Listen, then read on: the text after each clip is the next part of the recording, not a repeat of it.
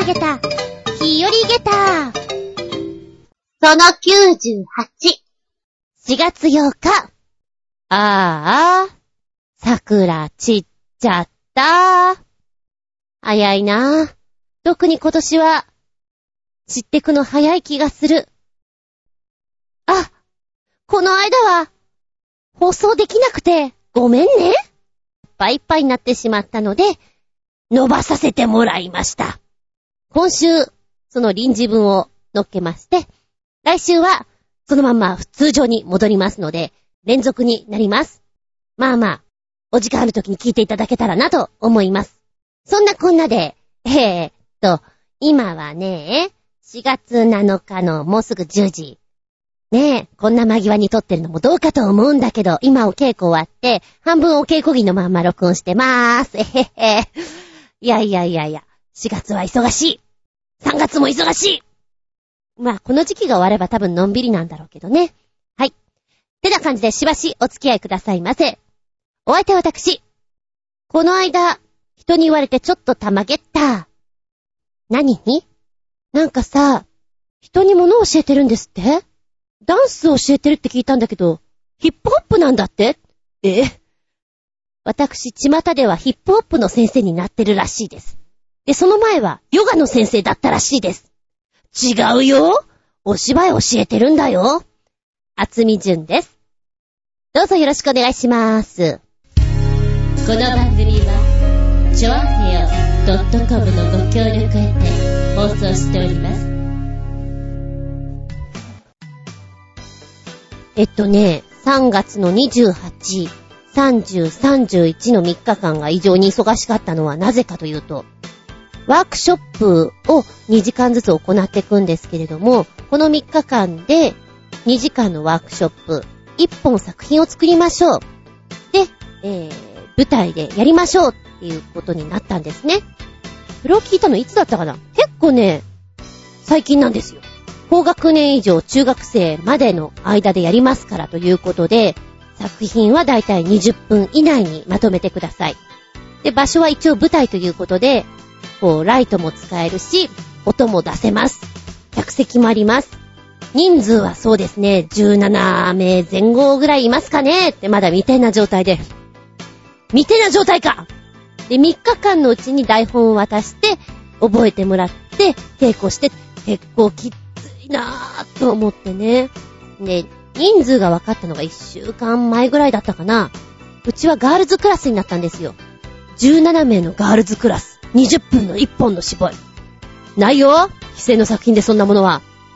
なので私がやった作品の中から女性が多いものを選んで、でも17名っていうのがないので、膨らまして、芯を膨らまして、意地悪をする人とか増やして、なんとかかんとか20分にギリギリ収まるかなーっていうのを作ったんですね。他のクラスはね、6チームあったんですよ。で、大体男性がいて、男子がいての混合チーム、小学生の多いチームあって、で、うちともう一つだけガールズクラスがあったんですよ。ああ、そうなんだ。蓋開けるまでわからないので、みんながどういう作品やって、どういう風に仕上げてくるのとかってやっぱり比較されちゃうじゃないですか。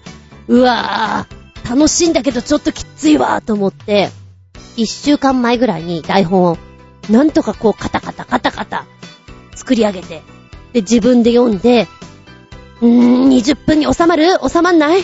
どうしよう？どうしよう？もう一人出す？出さない？やめとく？ずっとやってましたね、そんなこと。で、私は、一応、本当にあった話をやろうかなと思って、専門がね、どちらかというと時代劇が多かったんで、天活物語というのをやりました。で、それは私も数年前に実際舞台でやったやつなんですけども、小極祭天活っていう方が美術界にいるんですね。時は、時はとか言っちゃう。江戸時代、最後の方になって大政奉還があって、そして、どんどんどんどん新しい文化取り入れてくるじゃないですか。文明開化です。あの時代に、もともとは東京神田の生まれだった中井勝という女の子が、お父さんがね、事業に失敗してしまって売られてしまうんです。売られた先が、小極祭天一という秘術師そこの一座に売られてしまうんです。で、まあ、多分最初はね、お手伝い程度の女の子だったと思うんですけど、めきめき手品の技を磨いていって上達するんですよ。で、18歳ぐらいになったら、もう一座を代表するスターさんになり上がっちゃうんですけれどもね。一座の中でやっぱりそれを面白く思わない者とかいるんです。そうするとあれですね。女の戦いが始まるんですよ。楽屋で。あんたいい気になってんじゃないわよ、みたいな。そういったところを膨らましたりして。で、えー、この中井勝さんは、小極祭、天活という名前、芸名をもらいまして、活躍してくるんですけども、後にアメリカに行き、ヨーロッパ、パリに行き、巡業するんですよ。で、日本に帰ってきて、自分の一座を持ったりするんですけれどもね、関東大震災、ありますよね。あそこで一回一座がガタガタになっちゃうんですよ。地震のせいで。でもこっからもう一回立て直しましょうって頑張った人なんです。で、実際私がやった舞台の方が脚色されてると思うんですけれども、まあこういった流れの方で、本当にこう、まだね、みんな、文明開化っていうのがわからない時代に、技術をやってく。で、すごかったのがこの天勝さんという方、天一さんの一座では、ちょっと色気を売りにしていたところなんですよ。だから、お着物を脱いで、ドレスとかを着ていたし、ミニスカートみたいなの履いていたし、すごく露出をしていたんですね。うん、すごいなぁと思ってね、面白い方だったんだな。で、アメリカに行った時の話がすごく面白くて、彼女は、こう、アメリカに行ってね、魔術、技術を見せますよ、手品を。ただ、日本の店舗っていうのが、向こうの方に合わなかったらしくて最初受けなかったんです。でも、なんとか合わせるよう、合わせるよう頑張っていたんですが、日本人ですからやっぱり英語の発音ってできないじゃないですか。で、マジックをするときにね、one, two, three, four カウントを取ります。でもやっぱり英語っていうのやったことがないから、one, two, three, four, five, six, six を、セックスって言っちゃったんですって。で、そこから、もうお客さんにドッカン、ドッカン受けて、ジャパニーズセックスガールっていう風に言われてしまって、ちょっとセックスシンボルみたいな扱いを受けてたんです。でもそれによってね、こう、あ、なんか、東洋のすごくセクシーな人たちが来たよっていうんで、お客さんも入ったらしいんです。おー、そうなんだって思いながら、まあ、もっともね、中学生までの子しか出てないので、この中井勝が一座で、こう、スターに上がっていくところまでしかできなかったんですよ、20分で。書き上げてね、うーん、本当だったら後半までやりたいけど無理なので、ここまでっていう風にやりました。で、お稽古とかも結構キツキツでやって、自主練とか設けて、日曜日とかはね、だから1時ぐらいにスタートして、私多分2時間延長して、さらにそこから随分いましたね。8時ぐらいまでいた気がします。ロングタイムでーすって、もうちょっとなんか感覚がさ、役者モードに入っちゃってる状態。まあ、自分は出ないんだけどね。演出モードなんだけども、ちょっとそこにいたのでね、変な感じでしたね。で、えー、役者はもう、その生徒さんたちに任せて、自分は演出と、あと、音響をやらないといけなかったんです。で、オペレーションね、照明をやってくれる方は一人入ってくれたんですけど、音は、お願いしますって言われて、おね、おね、私か私しかいないのが、うわーと思って。で、うちはさっきも言ったようにガールズクラスだったので、男性の声がどうしても欲しかったんです。小極祭天一という、こう、いわゆる、一座の一番偉い男の人の声を入れたかったんですけど、ねいないじゃないですか。ああ、どうしようと思って考えたのが、他の先生を頼んで、声だけ録音させてもらって、私が音出しをすればいいと思ったんですね。よし、これで行こうと思って、先に録音させてもらって、編集もしました。が、しかし、私ね、音響とか照明をやったことがないんですよ。役者をメインにやっていたので、こう、学劇をやっていた頃はね、小道具だったり、メイクだったり、衣装だったりっていうことも兼任でやりましたけど、やってない部署が音響と照明なんですよ。だから、なんとなくの言葉は聞いたことあるけど、実際、調光室に入って、ミキサーをいじるってことがなかったんですね。もう今回初で、初調光室ドキドキです。いや、みんなの芝居を見るのもドキドキなんだけど、私もドキドキ、音出なかったらみんなどうしよう、きっかけつかめる？みたいな。すごくそれがね、怖くて。で、さらにその後半の方に入ったら、うんと、先生と生徒たちの掛け合いが入るんですね。ああ、もう、音出しできなかったらどうしようと思って。一番最初は、稽古場でやってた時には CD に開いてなかったんで、iPhone とステレオを繋いでやってたんですよ。で、その時には手元でこうなんとなくの操作ができるので一時停止をしながら、でも微妙な感じでやってたんですね。おかつ、バカめ大丈夫か？はい、先生、なんとかかんとかです。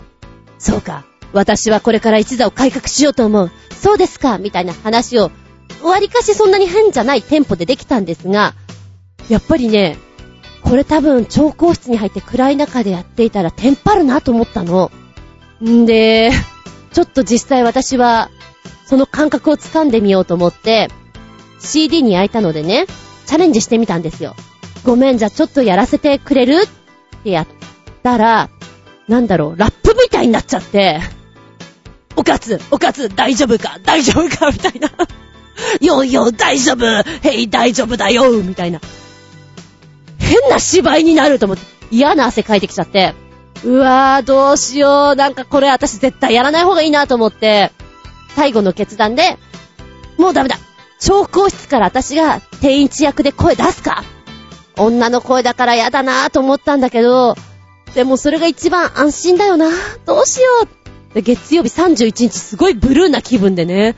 どうしようどうしよう。もうだ、最悪は調光室から私の声出しと思ってたんです。お稽古もまだ全部終わってないし、投資も一回ぐらいしかしてないし、実際時代劇だったんで浴衣は着用なんですよ、うちは。着用って私が決めたんですけどね。で、無茶なことなんですけど、私ダンスの振り付けもして、1分30秒ぐらいのダンスがあるんですね。で、3日間のうちにダンスもやって、えー、途中衣装替えをして浴衣に着替えるって結構無謀なことをやらせてるんですけど、やって？言ってました。ただ、お稽古時間どうしてもね、延長できない子が数名いて、その数名の中にダンスと、初めてのシーンっていうのが結構含まれてる子もいたんですよ。無茶だ。私今無茶なことさせてるって思いながら、もう間に合わないなと思いながら、もう3日目にかけてたんです。で、やっぱり音響の方も間に合ってなくて、ーん、でも、役者さんには、ね、ある程度ちゃんと気持ちよくやってもらいたいなっていうのもあって、私はできる限りのこともね、しておきたいので、一応小さいリーフレットも作って、役者紹介も出して、さあどうしよう。で、稽古場に行ったら、男の先生を見つけた。お疲れ様です。この方はですね、午前中のフェスタでお芝居をされてる方なんです。私は午後、もう8時ぐらいの、午後って言っても夜ですよ。夜8時の回のフェスタで一番最後の、まあ、恐縮ながら、大鳥だったんですね。で、その先生は一番最初にやる方だったんで、お疲れ様です。終わったんですか？そうですか。あのお願いがあるんですけど、忙しいですか？帰りますか？どうなんですか？もう最初に 目があったその先生を捕まえて、ちょっと強引ながらお願いして、えー、生声をいただくことにしまして、本番は私が調光室で音出しをし、その先生に袖で天一役をやってもらうというね、ほんと急遽やってもらいました。でも、リハーサルとかもね、いっぱいいっぱいだったんですよ。で、前の方もちょっと押してたんで、客入れっていうお客さんが入ってくる時間が7時とかだったと思うの。で、うちのゲネプロが6時半だったんだけど、ちょっと前の方が押してて6時35分スタートだったのね。で、持ち時間20分から25分。一応30分枠があるんだけど、移動時間があってっていうのを考えていたんですが、だいぶ押しちゃって、7時5分、もう客入れ始まってます。の段階でも、最後のシーンまで場当たりができてないんです。場当たりっていうのは、役者さんがライト当たるとこに出て、えー、上手から出てきました。椅子を、ここで持って、そのまんま下手に出てってください。はけてくださいっていうような段取りをつけるんです。で、照明スポットライトがここに当たりますから役者さんここに入ってくださいね。はい、ここで暗くなりますよ、皆さん。怪我しないように移動してくださいっていうのが場当たりなんですけど、一番大事なんですが、うちはね、最後までできなかったんです。7時5分ちょっと過ぎたとこで、厚み先生もうちょっと時間がって言われて、終了無念わかったあとは、もう、どうにかしましょうということで、稽古場、ね、戻って、あとは自主練に入って、本当に本番、ぶっつけ本番な感じで行きました。いやー、怖かった。ね、生徒ちゃんたちも初めて舞台に出る子が多かったので、巻いてく巻いてく。早っみんな何？のぞみ？のぞみだね、今日はね。早いねすっ飛ばしていくねあまりにも早くてね、えー、っと、椅子を3つ用意したのを片付けてもらうところが間に合わなくて、ずーっと上手に残ってて、次のシーンで上手にスポットライトが当たるところが、椅子があるんですよ。どうすんのみんなこれどうする？ドキドキした先生は、変われるものなら私が出て、舞台に行きたかったいや、できなかったけど。でも、うまいことね、それを処理してくれて、なんとか回してくれて、いや、一応終わりましたけども、いやー、スタッフでやるのってしんどいなって思った。このドキドキがしばらく止まんなくて、終わったよ終わってしばらく経つけど、未だにちょっとね、舞台モードが抜けてません、私。落ち着かなきゃなさあ、次のクールのお芝居だ。そんな感じで、バタバタバタバタの厚み順でした。メッセージタイム。はい、お便りいきます。コージアットワークさん。お邪魔しまーす。いらっしゃい。ずんこさん、バスケ部やります？私はすでに引退した身ですが、鬼コーチならやりますよ。かっこ、というか、自分でやる気はもうありません。かっこ閉じる。シュートは練習すれば誰でもある程度入るようになります。昔ミニバスの女子チームの指導では、おますな小学生にいじめられて泣きそうになりましたが、大人相手なら容赦なくやります。いかがでしょうか？では、おーまずは、コージアットワークさん、メッセージ早っびっくりたまゲッターよこんなに早く来ると思わなかったから、こちらのメールフォーム間に合わずごめんなさいでした。いや、でもありがとうございます。えー、バスケ部ね。いつも言うけど大人になると急に真剣にスポーツをやりたくなる時がある。学生の頃、スポーツに関してはそんなに真剣ではなかった分、今こそやりたいと思うところなんだが、こうね、歳を重ねるとですな、頭で分かっていても体が動かないんじゃよ。ごッごッごッそんなレベルでしょうか。だからね、あの、小学生の女の子なんて、小生意気だと思うよ、キャーキャー、キャーキャー。だけど、とりあえず体は動くじゃん反応は早いじゃんっていうことで楽しくできていいんだろうな、なんて思いますね。こんな時思うの。ちょっとでいいから、メルモちゃんの飴があったら、小さくなりたいなって思うのよね。メルモちゃん知らない人いるだろうね。手作、手作だって。手塚治虫さんの漫画に出てくるんだよ、メルモちゃんは。飴を食べると、ああなったりこうなったりするんだよ。あ、ピコーンここで決まった。次の次のテーマだ。うん、後で言う。いや、話がそれましたけども。うん、でもね、バスケとかやってみたいよね。人数が集まれば、なんか同じように、ちょ、ちょっと真剣にやりたいよねっていう人が、数名集まって、チームとして成り立つのであるなら本当にやってみたいなと思います。やっぱり鬼コーチ、一番最初は基礎練だから、走り込んだりとかそっちが多いんですかねえ、なかなかボール触っちゃいけないんですか ?3 ヶ月ぐらい。きついな、それはな。へえ。いや、でもね、やってみたいですね。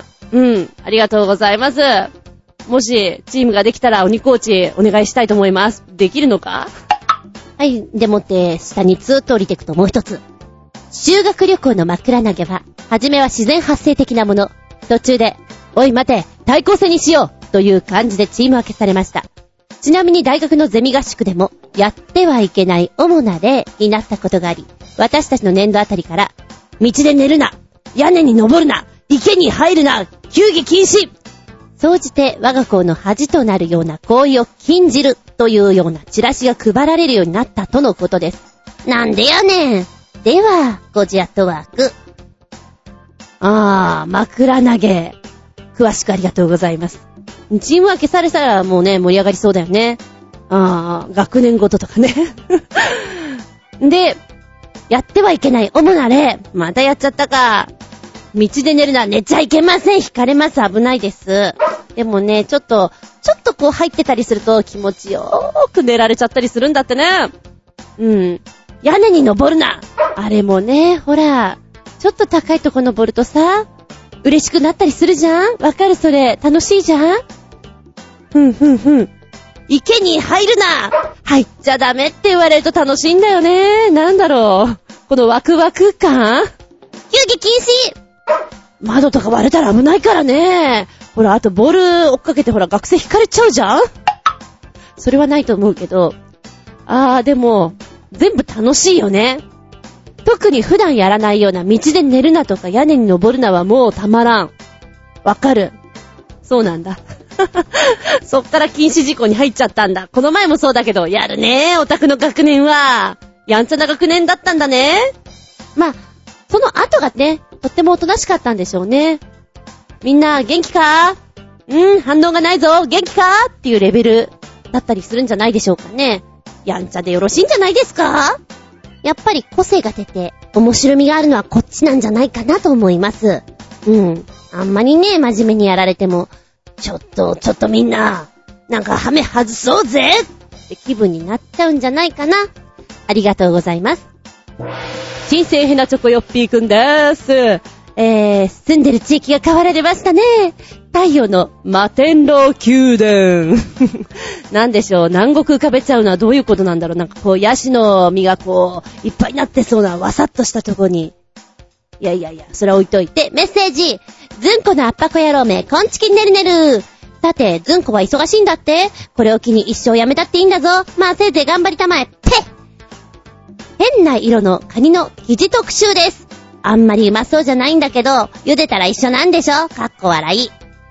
そうだよな確かにな忙しい忙しいって言ってなかなかアップできなかったり、やってる割には長く撮っていたりって言うと、おかしなことになってる時あるもんなあ先生はなだいぶ天の弱なところがあって、頑張れって言われると、うん、もうそろそろかなって思うけど、やめればって言われると、んじゃあやるかって、逆思っちゃうんだな。まあまあ、今しばらく付き合ってくれたまえよ。な。まあ、お互いに無理のないように、無理だなと思ったら弾けばいいじゃないか。そんなところで気軽にな、気楽にな、あははのは。そしてカニちゃんですけども、一発目の写真出すと、おー、素敵な色合いですね。綺麗だよ。このカニちゃん生で見たら、ちょっと怖いかもしんないけど、綺麗なブルーです。青なんだけど、パープルがかった感じかな。うーんとね、食べ物としたらまずそうかなっては思うのよ。ほら、青ってさ、視覚的に毒じゃないけど、まずいぞーってこう脳裏に行くらしいじゃないですか。だからダイエットするときには、ね、サングラスするとか青いものに囲まれて食べるといいなんていう風に言われるぐらい効果があるっていうのは聞いたことあるんですけど、やっぱそっから見るとね、まずそうですね、このカニちゃんはね。でも、大きいです。えー、このカニちゃんは通常は赤いんですけれども、赤茶色の体なんですが、突然変異で青くなったものだそうです。だから、毎日ね、カニを扱ってる方でさえも、これを見るのは、珍しいんだよ、なんていう風に言ってます。お名前は、油ガニのオスだそうですね。で、あのー、実際はどうするのかって言ったら、珍しい色だから取っときましょうとか、飾っときましょうとか、別に飼育しましょうじゃなくって、通に茹でて出荷しようねっていうことらしいよ。なんだろうね。ちょっと夢も減ったくれもないって感じで 寂しい感じはしますけど。で、このカニは足を広げると80センチぐらいになるってこと。結構、大ガニなのよ。で、一番最後に、青いカニをこうね、抱えてお写真撮られてる方、工場長が出てらっしゃるんだけど、その方もブルーの上着を着てらっしゃってて、なんかおかしいなって思いながら見ております。はぁ、あ、はぁはぁ、いやー、うん。置物みたいだね。っていう感想を一つ出しときましょうか。はい、そんでもって二つ目の写真をポイッと開けるとですね、よくね、私、擬音がおかしいって言われるのを気にしないでね、ぽいってことはないよね。じゃあ、ポチ。ポチッと押すとですね、えー、この子は松葉ガニくんですね。松葉ガニくんが、やっぱり、うーんとね、藍色に近い感じかな。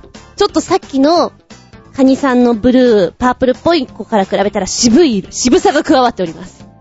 あでもやっぱりほら、印象がね、赤い色のカニさん。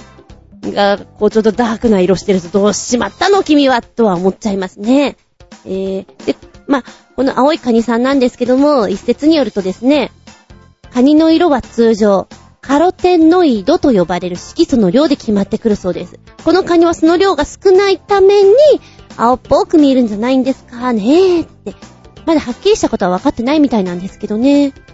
ちなみにこちらのカニちゃんですが、えー、鳥取市内にあるカニの資料館、鳥取カロカニっ子館で展示されているということなんですが、今現在もいるのかな？うん。一応ね、この鳥取カロカニっ子館のホームページの方、ポチッと見ますとね、珍しい海の生き物たちを展示中という風に出てます。これが4月下旬まで。で、時たまテーマが変わるということで、展示生物全15種類113個体。だそうで、この中にこのカニちゃんはいるのかな？食べられてなければ。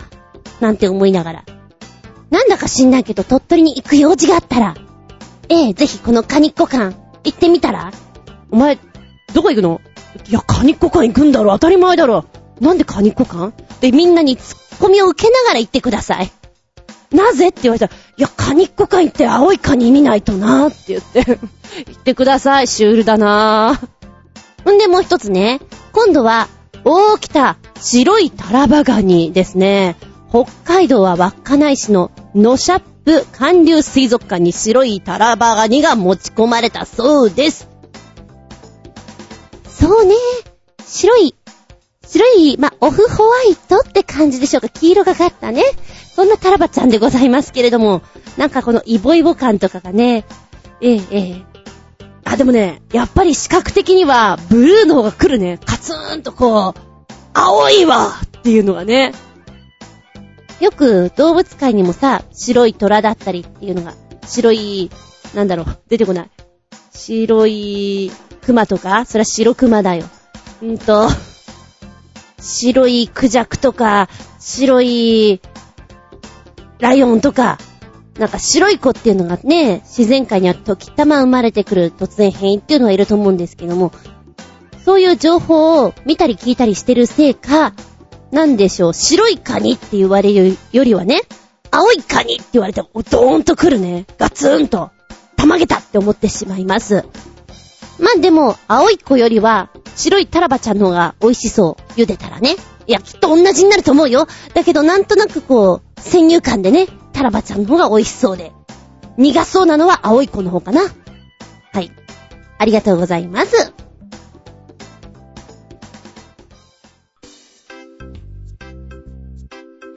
びっくりたまげたプチゲタ話。え？マジですか？たまーに時間があると、ふらりとゲームセンターなんぞに行ってみると、おー、今はこんなものがあるのか、と、ネタ探しにちょうどいいんですよね。でもってずいぶん前ですけど、まあ、この番組やり始めて最初の頃だと思います。UFO キャッチャーで魚とかあるんだねとか、いうお話をした記憶がありますけれども、この間行ったところは、ゲーセンではないんですが、そこには、えぇ、ケーキ？スイーツ？スイーツあるんだへぇ生のスイーツをですね、そのまんま取ってその場で食べられるという。のに、ちょっとびっくり玉ゲッターでね。へえ、で、中を見ると、どこどこのパティシエが作りましたホールケーキでございますとか、ロールケーキでございますとか、もうイチゴのデコレーションでございますとか、スイーツはスイーツでも、マカロンとかの、プチ、なんちゃらっていう、ちっちゃい系ではなくて割と大物がガツンと乗ってるんですよ。こんなの取れるわけないっぺよって思ってパッと見たら、ご家族様が、こう、ケーキをむしゃむしゃ召し上がってらしてね、取ったんだと思って、すげーで、なおかつ、そこには何台ぐらいあったかな、UFO キャッチャー。8台ぐらいあったかな。柱を隔てた向こうの方におじさんがいらっしゃって、その方がカゴを持ってんですよ。で、カゴの中を見ると、ケーキがいっぱい入ってんですね。おやおやおやおや、取りましたね。ねえ、みたいな。通常のクレーンゲームとちょっと違って、例えばカートの上に、台車ね。台車の上にケーキが4つぐらい乗っていて、クレーンを動かすじゃないですか。で、その、手の部分っていうのかな。そこを、ちょうど、カートのどこかに引っ掛けて、コロンと坂道を転がして下に落とせば OK とか、タイヤの一つが外に出れば OK とか、なんだろう、通常の UFO キャッチャーは掴んで穴に入れるまで引っかかったらダメですよっていうところが、ちょっと簡単にできてるのかなとは思いました。まあ何しろね、ケーキなのでデコレーション的に綺麗に出来上がってるじゃないですか。転がしたりするわけにはいかないんで、少し簡単なのかななんて思いながら、面白いなぁと思った。やってみたいなと思ったんだけど、食べたいケーキのやつは取られてたんですよね。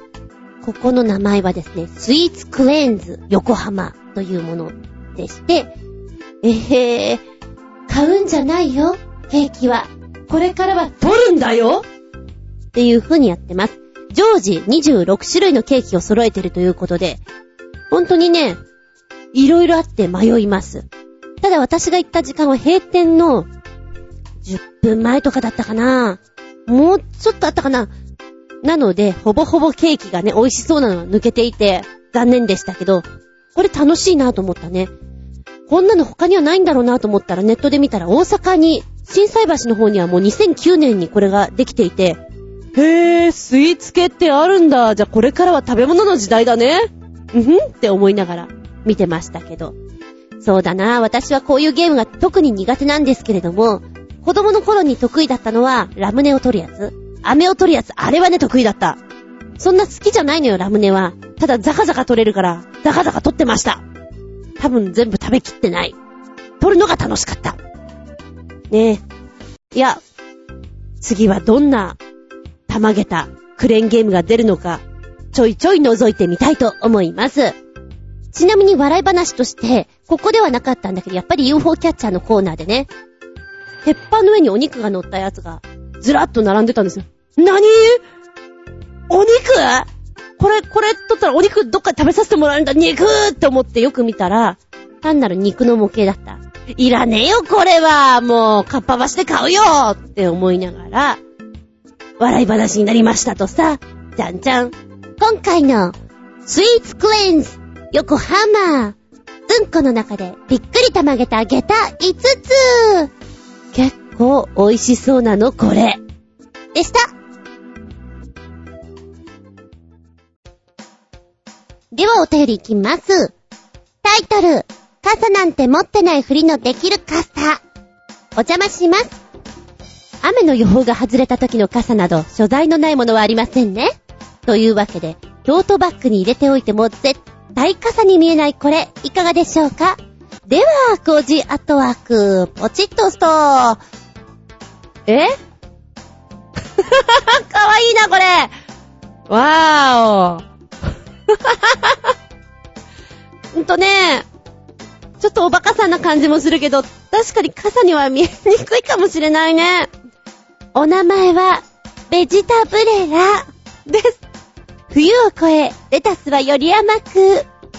普段はただのレタスですが、開くと、シワ加工もエレガントな折りたたみ傘です。雨の日はもちろん日傘としてもご利用いただけます。なんと UV カット加工です。通常はレタスのままお持ち運びいただけますが、雨の日でも安心な傘袋付きなんですよ。やべえ、ちょっとおかしい、これ欲しい欲しいよお値段はちょいとお高め4860円。このベジタブレラ。すごくかわいい。面白い。でさ、この、レタスっつうか白菜だよね。あの、お野菜をくるんってさ、テープ貼ってあるじゃん？あれが、こう傘をまとめてるのに使われてるから、すごくね、臨場感あってかわいいね。欲しいな。しかもだって、日傘にも使えるんでしょ？やばい、ウケる。何持ってんの？ん野菜的な何かみたいな。いいなぁ。4860円は高いけど、今私の心をぐっと掴んで離さなかった。で、おかしいのはね、こちらのサイトなんですけど、トップページとかまあ普通にね、見ると、傘の紹介がされてますよ。あなたの色を合わせたものをとかこうね、色見本とかあるんですが、その中にポツンとレタス？ってこう入ってるのが、いやいや、それおかしいよね、みたいなとこでやっぱりね、気になっちゃうよね。面白い、欲しい。あ、でも、私みたいに、傘を使わない人間はですね、こういうものを見ると、じゃあたまにはって思っちゃうかもしれない。いつ使うのって思うけど、欲しくなるね。折りたたみしか持ってないんですよね。安っち。そう、持っていた傘が、親元からね、使わないんだったらってんでもらってきたのが一本あるんですよ。で、これを、大雪の2回目の時に、刺していたら、強風に飛ばされていってしまってね。ガサガサガサガサ別件みたいな。折れちゃった。台風の時とかさ、こう、傘が折れ曲がっちゃってる人いるじゃんあんなになるんだなと思ったら自分がなっちゃったよ。そっか、強風の時ってもう傘ささない方がいいねって思った。もうそのまんまさ、雪をこう浴びるように歩いてけよって思ったね。まあ、帰りはそうしたけれど。ああ、だからね、ちょっといい傘見ると、大人だし大人だから？まあまあ持っててもいいかな。いいかな。私のキャラだったらありかなって思っちゃう。欲しいですね。で、ずーっとずーっと前に、本当にこの番組始まったぐらいの時に、やっぱり傘で、コージやトワークさんが教えてくれたあの、真剣みたいな傘。あれも欲しくてね。一回見たんですよ。飛行場の近くで。あー、これ多分外人さんが、買ったなーとか言って買ってくんだろうなと思って見てたんですが、なんか、あれも欲しいなと思っちゃうもんね。こう何気持ちをぐっと掴まれて離せないのはこのレタスさんの方かもしれない。やっぱりでも白菜に見えるな白菜じゃないのかなこれ。いや、いいんだけどさ。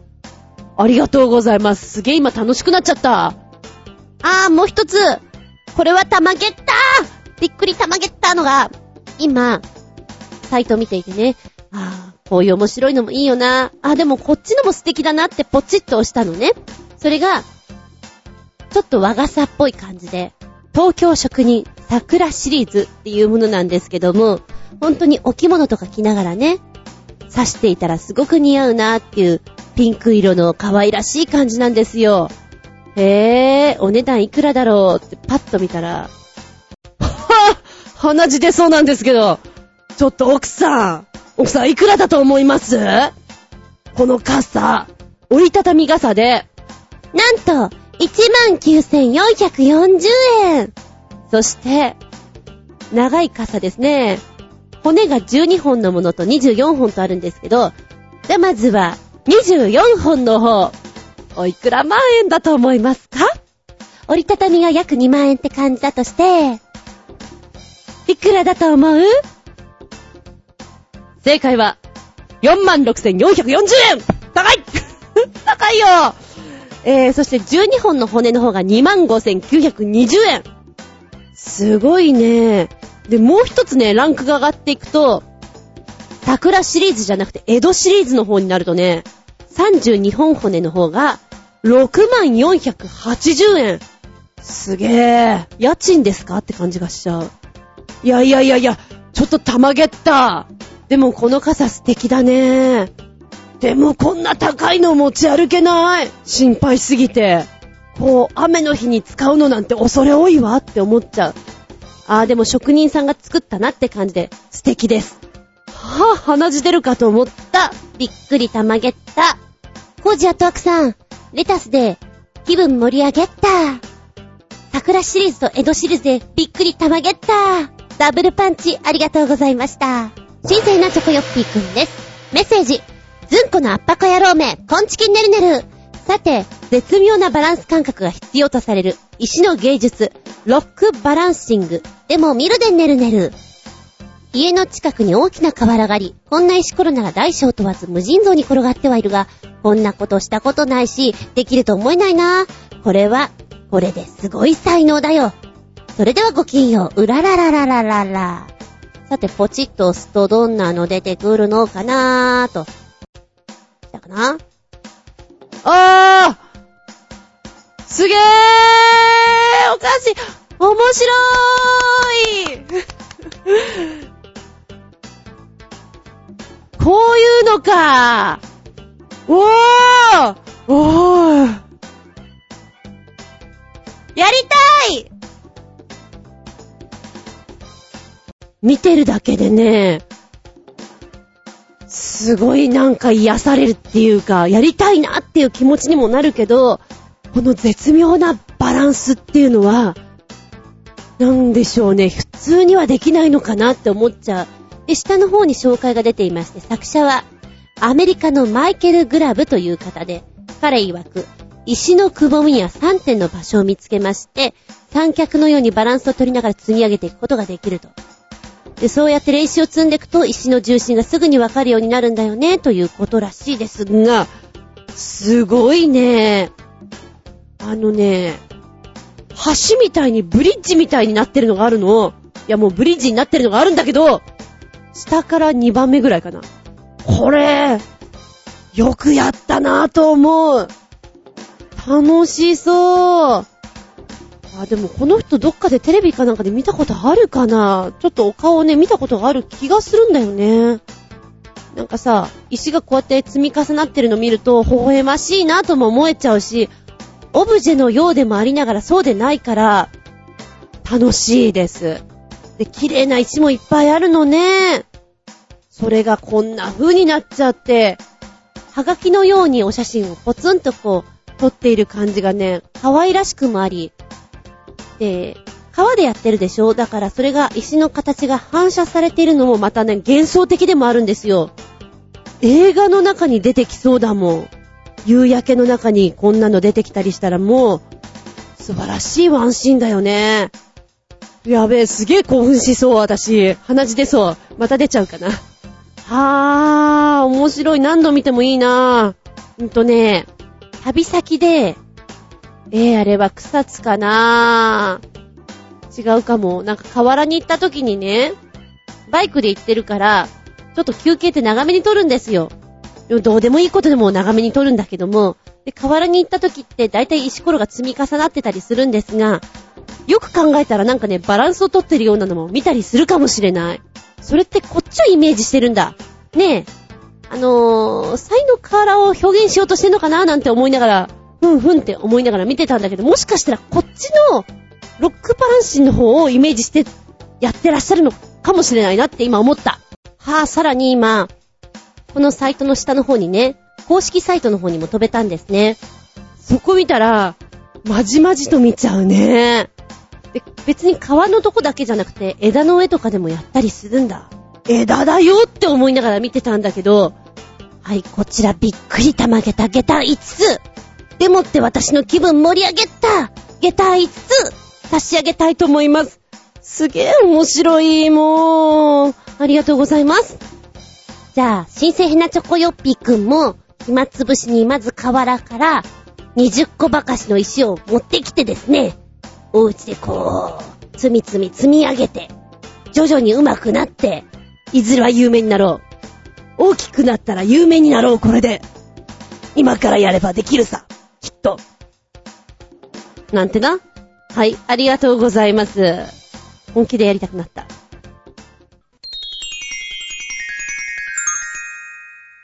シシピアウトタイムはい、今回のテーマはまんま、嘘ついてごめんねということでお届けしたいと思いますけど、エイプリルフール、大嘘つかれたこととかありますか？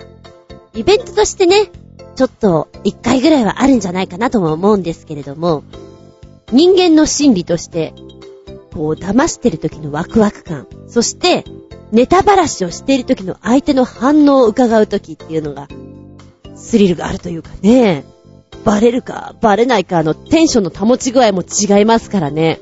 そこなんじゃないかなと思うんですけども、面白さは。ちなみに私は、今でこそ、こう、疑ってかかる性分ですけれども、昔はね、何でもかんでも鵜呑みにしていたところがあるので、結構ね、壺とか売られたら買っちゃう人かもしれない。っていうぐらい、危ういところをふわふわとしていたんじゃないかなと思います。うーん、まあ、だいたい人が言うことは信じてましたからね。お友達が毎回毎回遅刻するのよ、待ち合わせに。遅れる理由は、バスがね、遅れるんだよね。毎回言うのよ。私はバス乗らないから、そうか、バスっていうものは遅れるものなのかと、それはしょうがないなと思っていたんだけども、ねえ、実際バス乗るようになったら、そんな遅れてないじゃん？遅れることは、まあ日本だったらさ、NG じゃないですか。1分2分で大騒ぎするぐらいの国ですから。そりゃないなと思ったの。で、それが、朝とかだったら渋滞うんぬんってあるかもしれないんだけど、大体そうじゃなくて、土曜日の夕方とかね、日曜日にみんなで集まって、遊びに行こうよみたいな時に遅れる子だったから、多分それは言い訳の一つだったんだよね。もう嘘信じてたんだけど。っていうのを知った時にね、もうって思ったよね。信じてたよ、もうああ、そう。あと、あれだな。大学の頃に演劇サークル、劇団をやっていたので、芝居に没頭する期間が1年に2回ほどあるんですね。もうそれはもう没頭ですよ。本番近くなると、もう道具を作ったり、あとは縦看板とかもう仕上げにかかったりとか、舞台装置を仕上げたりっていうんで、結構いっぱいいっぱいなんですね。だけどそんな中、ほら、ペンキがないとか、釘がないとか、やっぱり、亡くなって買い出しとかに行かなきゃいけないじゃないですか。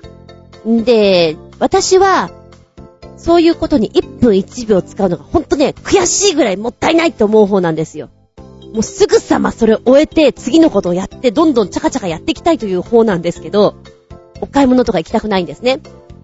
で、やっぱり、そういうのが好きな人がいて、あ、行ってくるよって言って行ってくれるじゃないですか。あ、よかった。じゃあ私は私の仕事さっさと済ませようと思って。で、うちから、うちっていうかその学校から、オリンピックというね、工具とか売ってるところがあるんですけど、そんな遠くないんです。今思うとチャリでね、て帰って20分で帰ってこれんじゃないかなっていうレベルなんだけど、まあいいや、物を選んだとしても、小1時間あれば十分だろう。っていうところに、なかなか帰ってこないんだよね。一回出ると。おかしいなぁ。おかしいなぁと思いつつ、いや、思いながらもよ、自分の仕事があるからずーっとそっち専念してるじゃないですか。あれ？なんか、ガムテープもないね。あ、これもなくなっちゃったね。っていうのがあったりするじゃない？で、その人たちが戻ってきた、ごめんごめん、ガムテープないんだけどさ、あ、行ってくるよなんて言って、もう一回出すと、またしばらく帰ってこないんですよ。おかしいなーって、後々に聞いたら、いや、今思うとそうだろうなと思うよ。買い物して、お茶をして、ゆっくり帰ってきたと。ははー、そうですかー、みたいな。これは、私が行くべきだったな。こう、そいつらを出しちゃいけなかったんだなっていうのは思った。まあ、本人たちの言い分はよ。いや、物がなくてさ、ちょっと隣の駅とかもうちょっと先に探しに行ってたんだよねっていうのが言い分。それはないなぁ、みたいな。感じなんですけれども、だいたい大学生ぐらいになるとさ、行動範囲が広がってくるじゃない電車にも乗るし、バスにも乗るし、当たり前だけど、レンタカー借りても、いろんなとこに買い出しとかにも行ったりもします。で、携帯電話が持ってるやつと持ってないやつがいて、うーん、そこまでよく通じなかったりするんですよ。だからそうするともうね、一回出ると、嘘つき放題だね。うーん、そうね。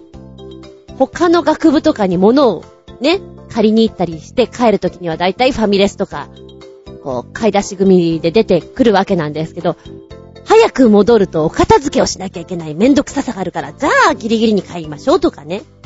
夕飯時ぐらい狙うかみたいな。で、そうするとほら、渋滞があるじゃない？渋滞にはまって帰れなかったんだよねってすれば、うまいこと片付けしなくて済むかななんていうの、策を練ったりするんですよ。それがね、いや、私もやった私もやったけど、いや、悪かったなと思ってる。で、今ほら、社会人になってさ、みんな見てると、あれ、なんでサラリーマンこんな喫茶店にいて、おかしいな、あー、ね、外回りね、うん、外回り大変だよね、っていう、嘘ついてごめんねって感じなのかな。ま嘘というか、まあ、リフレッシュというか、うーん、うまいことそこは自分の立て直しの時間だから、嘘と言ったらそれはもう、んな、な、な、なんですかね。言い方が悪いと言えば言い方悪いし、正直だって言えば正直な話なんだけども、いや、大事なのは、相手がカチンとくる言い方をしない、気づかせない嘘のつき方なのかなとは思いますね。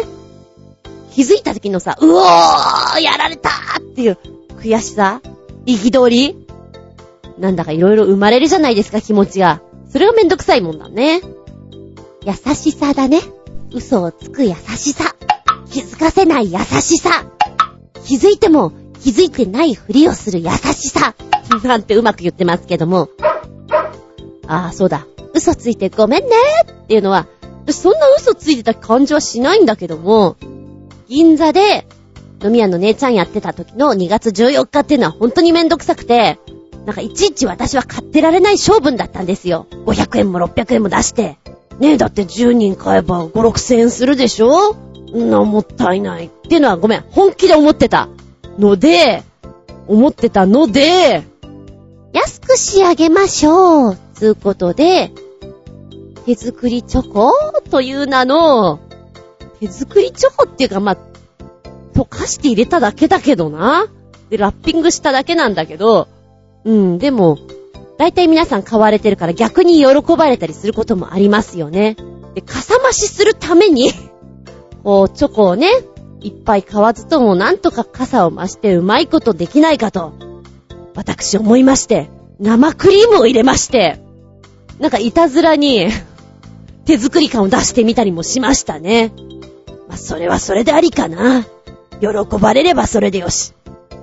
違うのよ。別に家庭的なものをアピールしていたわけじゃないの。全然家庭的じゃないけど、私は。嘘ついてたわけじゃないの。単にお金がもったいないなと思って、貧乏心からやったの。ねえ、なんか手作りチョコとか作ると家庭的でいいですよね。料理とかすごいするんでしょう。ねえ、お嫁さんとかにしたら、いいタイプですね。なんてこと言われましたけども。いや？いやいやいやいや、違いますよ。私は否定しましょう。私は別に料理が好きだとは言ってないし、お菓子作りがいいとも言ってない。嘘はついてない。ただただ、こうお金を出してチョコを買うのがもったいないなと思ったから自分で作ってみたまでさ。別に家庭的なんかな、じゃないんだな。っていうのはありましたね。昔の話。たまーに今も言われたりするね。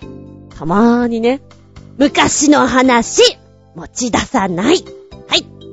さあ、ここでメッセージいこうかな。えー、コージアットワークさん。嘘つけーお邪魔します。とある山の中でのこと。食堂営業中、すぐそこの看板。助かったと思いつつ、山道を歩くこと10分、う15分、ああ、20分、あれ、あれ？あれあれ？結局徒歩25分。やっと見えた赤い屋根の食堂は閉鎖状態。すぐそこでも営業中でもないじゃないか嘘つきあ、これムカつくわ。ムカつくなぁ。なんか疲れてる時ってさ、次の食堂でなんとか頑張れ頑張れって言ったところこれなんでしょあー、時短だ踏むね。だんだだんだね、ほんとに。もう、工藤静香の嘘つき、嘘つき、嘘つき。あ、わかる人にだけわかればいいです。って感じなんじゃないでしょうか。腹立つわ。でもどうしようもないもんね。もう、もうどうしたらいいだろうか。この憤りを糧に歩くしかないのじゃよって感じだろうね。腹も空いてて疲れていて、下手したら周りが暗くなってきたらもっとやる気なくなるよ。いやいやいや。でも、地方の看板はあんまり信じちゃいけないなとは思うね。お昼時間このぐらいまでやってますと。行けば行ったでやってない。あと営業時間ね。5時まで。よし、5時だったら間に合う。なんとか。と思ったら、全然 4時とかさ、もっと早い時間に終わっていやがって、もう間に合ってもいないじゃんみたいな。これがメインに持ってきてた日には辛いよよくある話だけど。ねえ。あの辺はちょっとうまいことやってくれないと、いたずらに疲れちゃいますからね。ありがとうございます。どっと疲れて、嘘つけー謝れこの野郎わかるわかる。もう一丁ね、嘘ついてごめんね。コージアットワークさん。高校のバスケ部のみんな、夏合宿の体育館にクーラーがあるって言ってごめんよ。だって、ないって言ったら参加者減ると思ってさ。暑かったね。ごめんね。懺悔だ懺悔。ウケる。そうね、体育館にクーラーあるって相当いい高校じゃない？そんな夢のような。素敵だわ。これは嘘ついてもしょうがない。あー、今の聞いてて、ちょっと思い出したのでいくと、これかな。劇団あけぼののみんな、勧誘の時に、マルチタレントになれるよ。マルチにいろんなこと学べるよって言ってごめんね。実は、部員が足りなくて、何でもかんでもみんなでやらないと間に合わないから、わざとマルチって言ってたんだよ。なんてな。そうなんです。うちは、ちょっと人数が本当に少ない時がありまして、うちの同期で4人か。先輩で、え ?1、2、3人とか4人とかだよね。で通常ね、8人とかいればいいよね、ぐらいな感じで、後輩は、ま、すぐ下が1人で、その次が、確か4人ぐらいで、なんかほんと少ないのね。どうしよう。あ、マルチマルチ、うちはマルチタレントだよっていう扱いをして、役者もできる絵も描けるそれから、音響だってできちゃうんだよっていうか、それをやらなきゃいけない。もうだから、全部をやります。演出兼主演兼、小道具みたいなね。舞台監督兼、照明兼、役者みたいな、マルチなんですよ。っていうことを、うまい言い方をしてました。なので、お芝居だけができると思っていた、そんな後輩はごめんね。いろんなことさせちゃったね。ごめんね。ノコギリ渡して。ごめんね。音響やらせて。そんなこともあったなぁ。遠い遠い昔の話ってことで、ごめんねごめんね。なんてな。ちょっと思い出した。あー、そうだ。嘘じゃないけど、化粧？すごく化粧が上手くて、二重じゃないけど二重に見せて、目張りもバッチリ入っていて、こう、デカミになってね、シュッとした顔立ちになるけど、実は、化粧を落としたら、のっぺらーっとしていて、あれ？付き合ってた彼女、のえ？ぇ、ずいぶん質素な顔、え？ぇ、嘘？っていうのはよく聞く話だよね。うん。男性側からしたらあれはやっぱりちょっと嘘って思うのかな。あの、強制下着とかも言うじゃないですか。ピタッとしたウエスト、それからちょっと胸を膨らませるような感じの強制下着とかいろいろあったりしますけども、ヒップアップとかできたりしますけども、それをつけることによって体型も随分変わりますよ。やっぱそういうの、ねえ、嘘えぇ、えぇ、詐欺？って思う時もあるのかな？ないのかな？なんて思ったりしてね。男性はそういうのだってないでしょ？まあ、化粧は今、ね、多少してるかもしれないけど、そんなにこう、段違いにっていうのはないと思うのよ。でも女性のあれは、本当に化けるからね。お見事ですと。やっぱ、彼氏くんと付き合ってる時には、多少はそういうのをチラ見せしといた方がいいんじゃないかななんて思ったりもするけどね。あんまりウォータープルーフばっかり使ってると、後で大変なことになるんじゃないかと。いやね、冗談なのか本当なのかわかんないけど、こう、お出かけした時には、とにかくメイクを取らない。っていうのを聞きますよね。はぁ、はぁ、大変ですなぁ、みたいに思ったりしますよ。嘘じゃないよ。ねえ、そういうのは大変だよ。ある程度自分を楽にしておやり？って、おばちゃん思うな。うん、嘘ついてごめんね。うちの学校は校則が全然厳しくなかったんですけども、おそらく私立の学校なんかは厳しかったんでしょう。ちょっとだけ髪の毛がくるんとしてたら、お前、パーマか水かけられて、くるんとしたら、なんだそれはっていう風になったりしたんでしょうね。だけど、うまいことくぐり抜けて、嘘ついてごめんねっていう人もいたでしょ？この間ね、えーと、中3の女の子なんだけども、お芝居を一緒にやっていて、どう見てもピアスなんだよね。ピアスだよね、それね。私は全然気にしてないんですけど、いいのかい？まだ中 3? いや、次高校1年生なんですよ。いいのかい？大丈夫かい？それ、それ開けて高校行ったら、目つけられて、えー、ジャイアン風に言うと、ギッタンギッタンにされない？なんて思ったりもしましたけどね。多分、春休みでウキウキしながら開けちゃったんじゃないかななんて思うんだけども、学校によってはね、NG なんで、うーんって、ごまかすのかな？髪の毛こう前に垂らしたりなんかして。ね、嘘つくのも大変だ。まあ、それも人生かな？なんて思ったりもしつつ。よし、じゃあもう一つのメッセージの方行こうかな。嘘と聞いて思い出す映画やドラマ多いと思うけどね、一番最初に浮かぶのは、人生ひなチョコよっぴくん。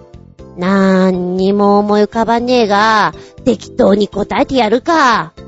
SF 映画のガタカだな。ただなんとなく思っただけだ。ってだそうです。はい、こちらガタカ。作品知らないんですけど、あらすじはね、あと、1997年の作品ですね。遺伝子操作により管理された近未来、宇宙飛行士を夢見る青年ヴィンセントは、劣勢の遺伝子のため希望のない生活を送っていた。そんなある日、ヴィンセントは闇業者の手配により、事故により、新商者となった優秀な遺伝子を持つ元エリート、ジェロームになりすます偽装の契約を結ぶ。そしてジェロームの遺伝子を借りてエリートとなったヴィンセントは、宇宙飛行施設ガタカに潜り込む。が、そんな中彼の正体に疑いを持っていた上司の殺人事件が起こり、あれやこれや、あれやこれや、という106分の上映時間になってございます。へー。えー、今回、V をつけてくれましたんですが、まだ見れていないので時間ある時に見たいと思います。面白そうあ、でも SF 映画なんかは確かに嘘ついたりっていうのが多いのかななんて思ったりしますね。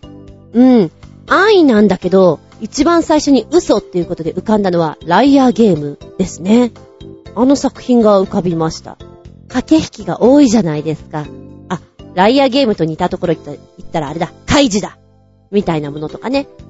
こう、ポーカーフェイスでどこまでできるかっていうのはね、騙し合いですよね。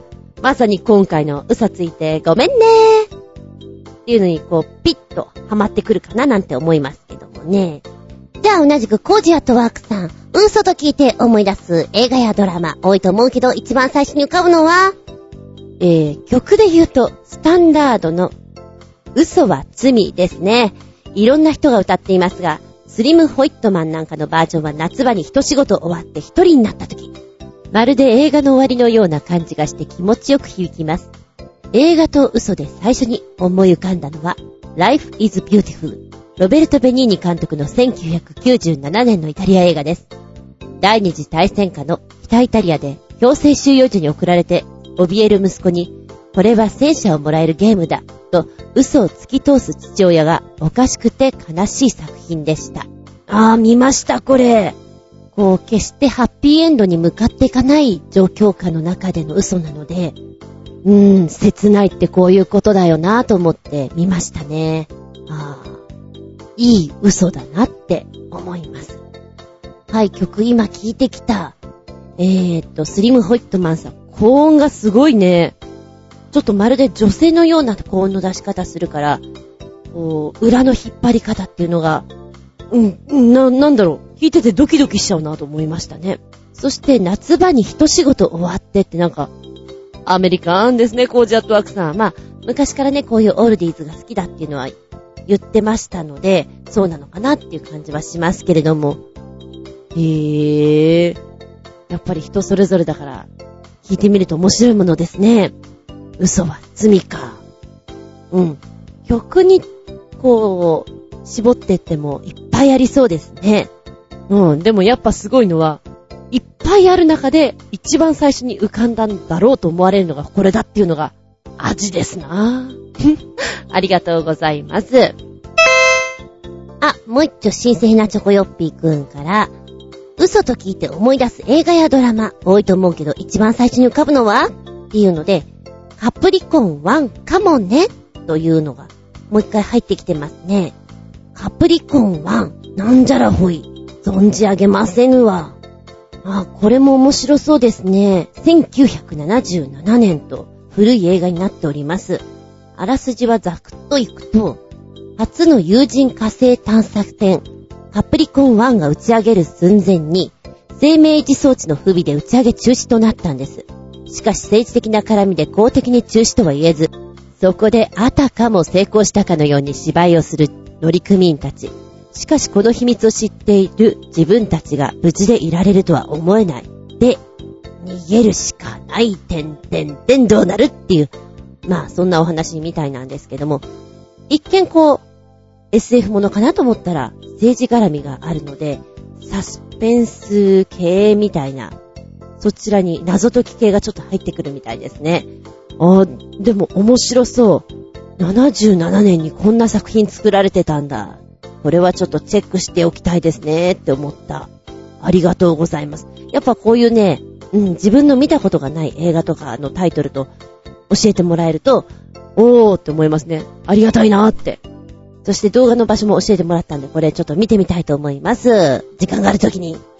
きっとゴールデンウィークだな。そういうことができるのって。はい、そしてもう一丁新鮮なチョコヨッピーくんね。えー、嘘ついてごめんね。ボーカロイドの嘘とつく曲3曲教えてくれました。さて、嘘偽りなく言いますが、奥ちゃんはボーカロイドの歌声が大嫌いです。最低だね。ひどい声。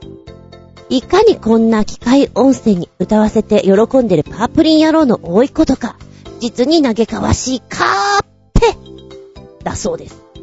はい、3曲くっつけてくれました。まず1曲目。初音ミク、嘘つきの世界ですね。ああ、初音ミクだって感じ。2曲目が、嘘つきうさぎと銀の檻ですね。そうだなぁ。これはね、ちょっとね、声が歪みすぎてしまっているので、明らかにこう、機械だって感じがしてしまって、うーん、もう、もうちょっと変えた方がいいんじゃないとは思っちゃうけれどね、おばちゃんはね。3曲目が嘘つきのパレードになってます。うーん。そ、そうね。1曲目の方がやっぱりちょっと聞きやすいかな。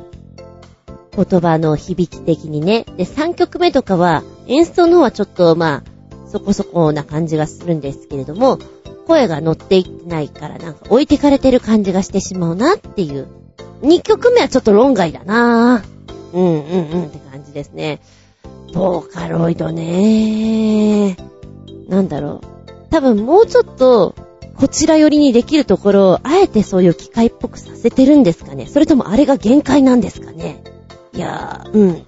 大変申し訳ないんですが、私も、通に人間の肉声を使ったらいかがですかと思ってしまう方なので、ね、それこそキャリーパミュパミュさんとかに、こういう路線の歌を歌わせたらどうなんですかと思ってしまうんですけど、だ、ダメ、ダメなんですかね。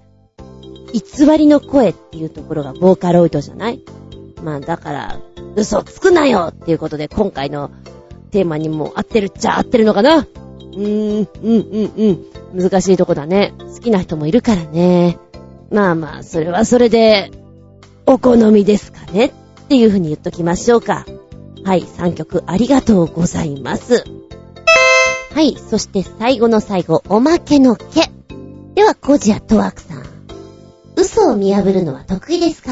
コツはありますか？人の嘘は見抜けませんが、猫の嘘なら見破れます。いつもより上目遣いになるし、よく喋るようになります。何が朝から何も食べていませんだ？その髭についてる花ガツオは何ですか？そうだね。嘘がめちゃくちゃ下手なにゃんこっていますよね。まあ、ワンコもそうなんですけど、ぼ、ぼ、ぼ、ぼ、僕は、な、な、な、な、何もしてないんだな、みたいな。嘘をつけそのなんだ？白々しい態度は一体何なんだ？みたいなのは、突っ込むとすごく面白いよね。うん。動物さんは。それは思います。いたずらした時とか失敗した時とかも、めちゃくちゃごまかして嘘ついて嫌がるっていうのがね、目に見えてわかるからね。人の嘘ね。まあ、これも前言ったと思いますけど、飲み屋さんでお酒飲んでいて、いい大人の人がですよ、私はとか言ってる方が、僕はねっていうことを言い始めたら、一人称の言い方が変わった時は大体嘘をついてるよねっていう話ではよくしてました。僕はこれから嘘をつきますよっていうのを前置きをして、僕はって言ってる感じっていうのがね、もうまざまざと取れたなっていうのは思い出しますね。あとなんだろうね。まあ、中にはね、瞬きが多くなるとか、瞬きしないとか、こう、言ったりしますよね、人では。私はね、そこそこに嘘は、うまい方だとは思うんです。そんなに、室バレっていう感じにはならないと思います。うーん、白々しい人もいるからね。あれはあれで 本当におかしいなと思うんだけども、それがまた可愛いところでもあるのかな。はい。でも嘘はダメなんだよ。嘘をつくならいい嘘をついて相手を傷つけない嘘。これが一番いいかななんて思っております。はい。今回は嘘ついてごめんねということでお届けしました。あー、たっぷり喋ってる。ありがとうね。はい、お便りいきます。新生ヘナチョコヨッピーくんからメッセージ。ずんこなバカ野郎め、こんちきんねるねる。さて、ずんこは忙しいんだって。これを機に一生やめたっていいんだぞ。まあせいぜい頑張りたまえって。使われなくなった滑走路を舞台に、10代の世界のスポーツカーが純粋な直線走行で、速さを競うドラッグレース、カッコ400メートルの映像です。が1個目。2つ目が、えー、今度は11台です。GTR めっちゃ速いです。カッコ笑い。で、3つ目。今度は12台です。また GTR が。それではごきげんよう。うららららららら。ということで3本の動画くっつけてくれました。見ましたよ。えっ、ー、とね、本目5分16秒、2本が4分ちょい、で、3本目がちょっと長めの6分41秒ということなんですけども、うーんと1本目、ザクッと見ていて、いや、まずどんな感じかなと思うじゃん。車の紹介から。ジャガーがいて、えー、シルビーがいて、ランボルギーニがいて、スバルがいて、GTR がいてってこう出てくるんだけど、その紹介の仕方とかもちょっとね、かっこいいんですよね。だから車好きの人は、お、来た来たって思っちゃうんじゃないかな。んで、この中でパッと一番最初に見て、ん？スバル？あ、ス、スバル、スバルの車入ってくるんだ。へぇー。へぇーって、なんかちょっと、大丈夫？って思いながらね、見ちゃいます。GTR は速いって言うんで、私も、ほら、詳しくはないけど、情報としては入っているので、でも、スバルくんはいていいのかな？なんか形もさ、なんかみんなシュッとしてんだけど、コロンとしてんですよ。大丈夫かな？なんて思いながら見てたんですけれども、勝負はね、3分50秒ぐらいでつくかな。で、その後に、速さの順に出てきて、エンジン音を聞かせてくれて、ああ、車によってやっぱり、性能っていうのはこんだけ違うもんなんだねっていうのがまじまじと見ることができて面白いです。誰が、誰が一番かななんとなくこのね、ランボルギーニくんとか、平べったい子が、ごめんね、私変な言い方してあれなんだけども、車の表現をそういう言い方をします。おにぎりみたいなとか、丸みのあるとか、ランボーくんとかが行くんじゃないかななんて思って見ていたんですけど、ごめんなさい、一番目ね、なんかちょっと名前がわかんなかった、私。でも最後に、トトトトトトトト、クルンってきた、なんだか知んないけど、一人だけね、ドリフトする子がいるんですよ。青い車が、お前スバルだろって思ったね。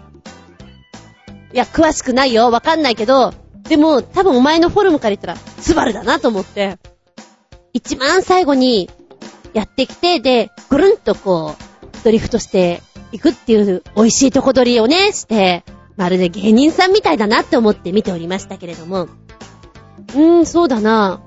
なんかね、これだけ違うんだね、面白いねっていうのはちょっと思ったね。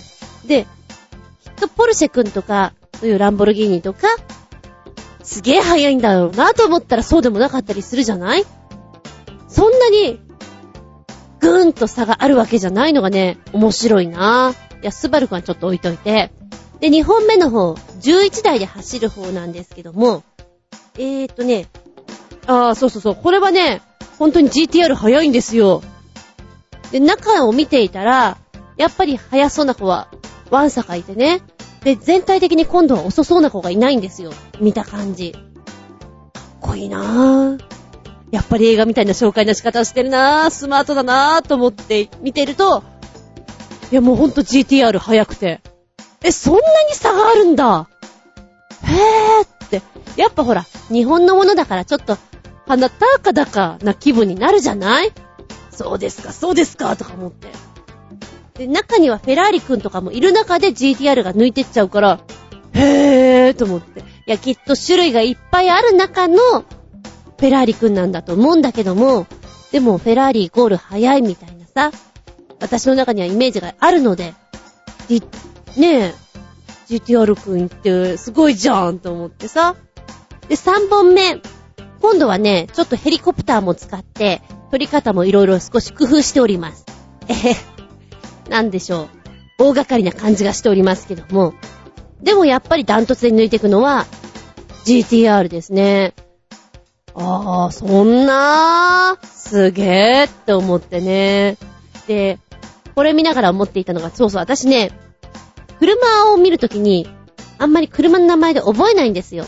で、その子の形で、あだ名をつけて覚えちゃう方だから、人と話をするときにね、あのほら、おにぎりみたいなやつだよ、おにぎりみたいな。ポルシェ君ってちょっとおにぎりみたいじゃない？あれ、合ってるよね。で、ちょっとね、自分でも話してて、この子が、みんなの言ってること合ってるのかどうかがね、心配になるときあるんですよね。あー、今じゃ名前も思い出せないな。街中で見たスポーツカーで、ちょっと未来の車みたいな子がいたから、私は未来くんと名付けていて、その年にはよく未来くんを見かけたんですよ。あ、また未来くんがいる。あ、未来くんだって思っていて、楽しくなっていた時期があるんですけど、その子が一体どこの車なのかすらもう思い出せません。そんなもんです。これ見ながらさ、車の映画っていっぱいあるじゃない？ある中で私がなんか思い浮かんじゃったのが、ニコラス・ケイジの60セカンズ。一晩で高級車50台盗めるかってやつ。ちょっとそれ思い出しちゃった。なんでしょうね。車の名前を、あえて女の子の名前にして、盗みに入っていくっていうのがなんかちょっとワクワクでね、私好きな映画の一つなんですけどね。いや、ごめんね、どうでもいい話に持ってっちゃって。いや、でもこういうドラグレース面白いですよね。うん。作り方もかっこよかったです。皆さんよかったら見てみてください。注目するのは、スバルくんです。うふ。続けてもう一本、新製品なチョコヨッピーくん。メッセージ、ずんこの圧迫野郎め、こんちきにねるねる。やる気もないので、今回は少なめでねるねる。誰が決めつけたのかは知らないが、死ぬまでに一度は見ておきたい、名作映画らしい。一戦一本とおまけらしい。215本凝縮して集めただけの映像でも見るでねるねる。一瞬だけどなんか見たことのある映像もたくさんあるが、寄せ集めすぎてよくわかんないものも多いな、かっこ笑い。それではごきんよう、うるるるるるるえ、なんか、ものすごい数来るかな？ねえ。ポチッと押してみると、YouTube に行って、10分37秒はい、見てきた。んとね、長いなと思うんだけど、やっぱ映画好きじゃん？なので、こう見てるとあっという間に見ちゃうね。一番最初がね、ホラー系、スプラッタ系ですな。それをメインに持ってきてるんですよ。で、画像を割ったりして、血みどろなシーンを主にこうメインに持ってきてるから、最初にこれをグワッと持ってくると、こういうのが苦手な人は見れねえなと思いながら見ておりました。その後に、あれ？その後に、あー、セクシー系だ。セクシー、ちょっとラブ系に行きまして、クラシック系に持っていくような感じの方向性なんですよ。で、じーっと見て、枠の中にね、え一つのタイトルだけじゃなくて、下手したらもう、20ぐらい、30ぐらいの同時進行に絵がババババって変わってくるので、あ、これ知ってるなんだっけあー、あれあれ面白かったね。あ、これ好き好きっていうのが見つかるとやっぱり嬉しいな。うん。やっぱり80年代のコメディとか結構好きなので、スプラッシュとかね、見たくなりましたし、で、こういうさ、たくさんの作品を紹介した後の締めくくりってどういう風に持ってくんのかなと思ったら、まあまあ女装した男性の方がね、こんな感じでみたいなトークをしている場面があるんです。あ、これでラストかなと思ったら、そこじゃなくて、フェリスはある日突然にっていう私の好きなやっぱりコメディ系なんですけども、この作品の締めくくりを持ってきて、映画の中では、こう、最後にね、あれ？お客さんまだいるの？もう帰んなよ。早く、早く帰んなって言って、映画が終わるシーンなんですね。それを今回持ってきてるのは、ちょっとクロージングとして面白かったなと思いましたね。いやー、ちょっと見たくなったのがいっぱいあります。ロジャーラビットなんかすげー懐かしいとか思いながらね。うん。で、話題になった映画とかあるじゃん？どのポジションで出てくんのかなって、あー、ガンダルフ来たそこか。あれ、なんか、もののけ姫いる。あー、顔なしだとか思いながら見てるのが、ちょっと面白いです。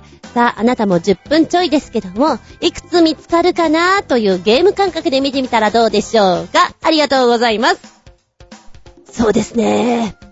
気分盛り上げた、あげた4つってとこでしょうか。エイドリアーン目に焼きついちゃった見たら動画。新鮮なチョコヨッピーくんからメッセージ。ずんこのアッパコ野郎め、こんちきんねるねる。さて、やる気もないが、短編アニメでも紹介するでねるねる。一つ目、ギロチン台にくくりつけられた彼女を救うために、さっそうと現れたヒーローを描いた短編アニメーション作品。でも、どさくさ紛れに執行されちゃったんだよね。かっこ笑い。そして二つ目、似たような設定で公主台の上に乗せられ、今にも刑を執行されようとしている仲間の元へと駆けつけた海賊たちを描いたアニメーションなんですが、ねえ。やっぱり裏が、かっこ笑い。それではごきげんよう、うららららららら。まあ、どちらも1分ちょいの作品なので、あっという間に見れるんですけども、うん。ブラックだなぁ。えっ、ー、と、1本目はね、絵が好きですね。なんか、ひょうひょうとしていて可愛らしい感じです。でもブラックだな。ね？あ、間に合わなかったねって分かった時にすごすごと帰ってく様の情けなさと来たら、こうね、肩を落とし、ガクンと行く様は、ちょっと面白いですね。そして2本目。同じような設定よく見つけましたね。格子台の上に乗せられた仲間を助けよう助けようというところで、これは熱い物語かと思わせたら、違うんだと。そうじゃないんだと。我々の目的はそこにはないのだと。行くところですかね。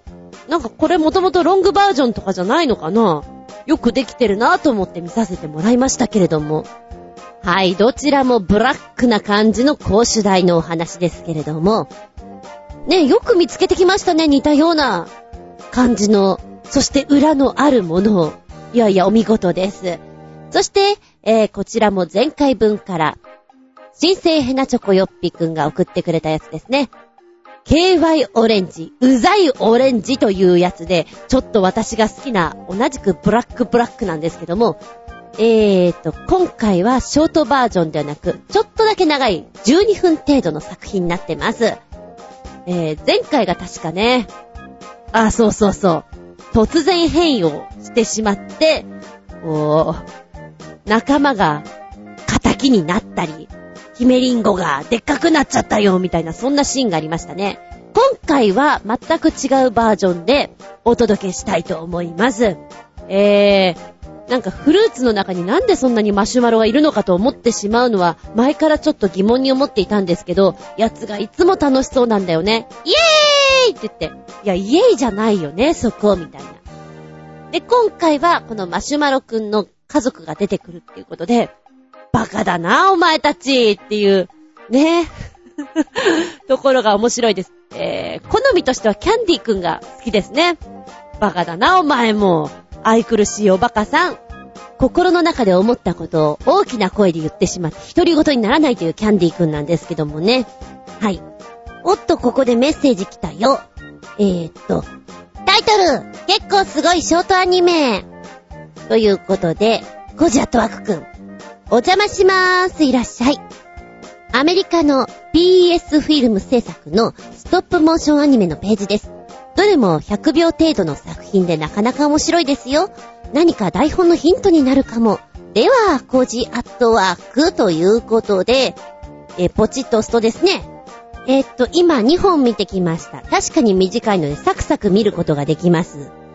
えー、っとね、フレッシュグワカモリーっていうやつが、ちょっとお気に召しました。えー、グワカモーリーって、アボガドの濃いソースっていうことなんですけども、新鮮なるアボガドソースですね。を作っていくんですけど、材料が面白いんですよ。え？それは野球のボールだね。あ、それ、え？それ、電球。え？え？え？な、な、な、な、な、何作ってんの？っていうのを見てるのが面白い。で、切った時に中がどうなってるかっていうのを見せてくれるのもね、へえ、面白い発想だねっていうのが楽しくてね、しょうがないね。たった本当に90秒ぐらいなんだけども、あたいの目線は釘付けさーって感じでしたね。音もまたシャクシャクしててね。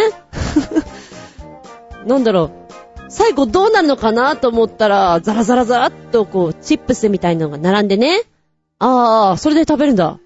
あ、なるなるなる。なんかね、そういうディップソースとかつけるとそうなるんだよねっていうのがなんかまた面白くて。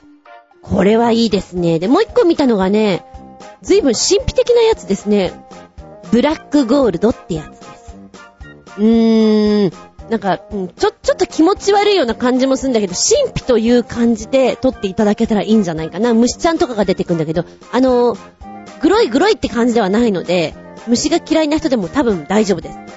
ただ、あの、深読みするとちょっと気持ち悪いかなとは思います。はい、こちらもとっても短いんでよければご覧あすあせ。手榴弾を切ると、ほにゃららが出てくるんだよ。はい、つうことで今回は5本ご紹介しました。お時間あったらあなたも見たら動画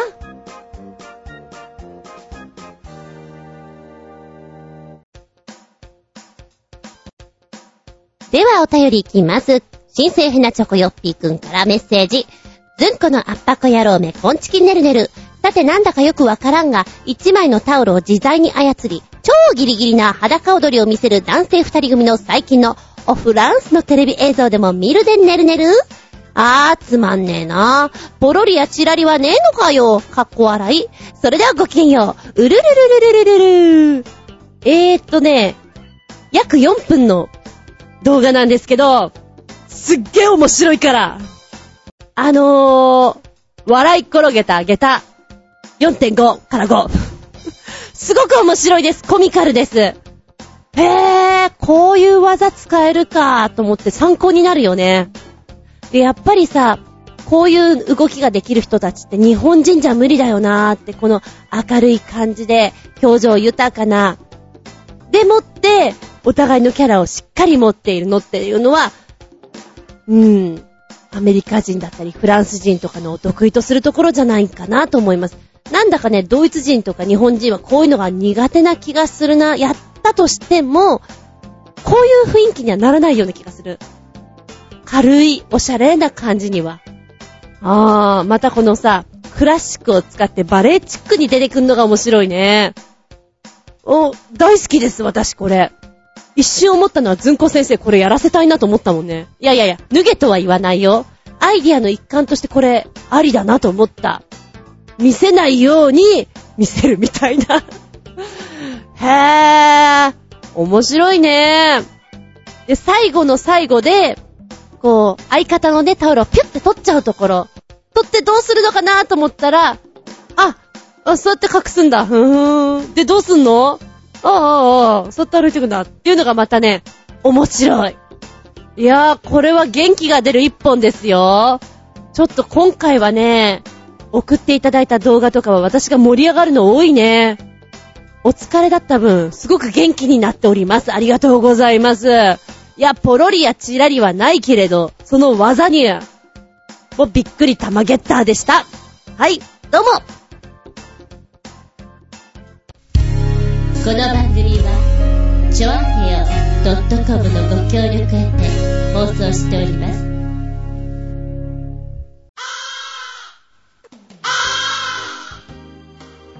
はい。そろそろ時間になってきました。本日も長々とお付き合いありがとうございます。次回は、来週ですよ。えー、っと、4月15日、通常通り参ります。テーマはね、もう決まってるの。ハンバーガーはやっぱり〇〇でいきたいと思います。なんでハンバーガーって今ツッコミいっぱい受けてるような気がするんだけどもね。4月15日っていうのが、ハンバーガーマクドナルドの創立なんだって。時は1955年。へーと思ってね。ついでに言うと、セールスマンのレイ・クロックさんはアメリカの西海岸で、シェイクとミキサーを売り歩いている途中、マクドナルド兄弟のハンバーガースタンドを発見したんです。そっからチェーンストアを創立するという風に至ったそうなんですが、で、そう考えると、そんなに昔じゃないんだなっていうのね、考えて面白いなと思って。私の好物ですよ。ハンバーグ、ハンバーガーは、毎日食べたいと思うくらいですよ。なので、今は、ファーストフード店もいっぱいありますし、お店の味とかもあるじゃないですか。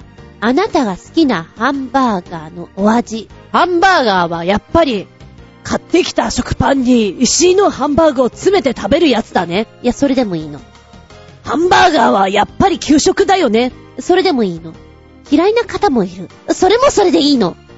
ハンバーガーはやっぱり〇〇でお届けしたいと思います。よろしくどうぞ。はい。お便りの方はですね、チョアヘヨホームページ、お便りホームから送っていただきますか、もしくは、パーソナリティブログの方に、直前になりまして、こんなのやるよっていうのを出す。大体出してます。今回は出していません。えー、その時にそこにコメントを載せていただけるといいかな。えー、はたまた私のブログ、ずんこの独り言の方に、メールフォーム用意してございます。こちらに送っていただきますが、直前になりまして、大体ですよ。大体直前になりまして、やるよこんなんでやるよっていうのをあげますので、そこにコメント残していただけたら嬉しいかな。もちろん通常メールもありますので、こちらもご利用ください。全部小文字で、geta アンダーバー zun アットマーク yahoo.co.jp geta アンダーバー zun アットマーク yahoo.co.jp うん、たまにはちゃんとフルで言ってみようかなと思ってみた。こちらの方のメールもご利用くださいませ。で、時間の都合上全部ご案内できなかったらごめんね。いつか必ず、いつか必ず、と思いながら聞いていただけたらと思います。では次回は4月15日、来週だよ日付が変わるその頃に、お相手は私、今日ね、モスバーガー行ったの。でもって、今、期間限定で売ってるベジテリ焼きバーガー、コーンの香ばし揚げ、270円を頼んだんですよ。お家で食べようと思って、開けたら、ベジテリ焼きバーガーじゃなくて、テリ焼きバーガー、コーンの香ば、香ばし揚げになっていた。380円。違うんだよ。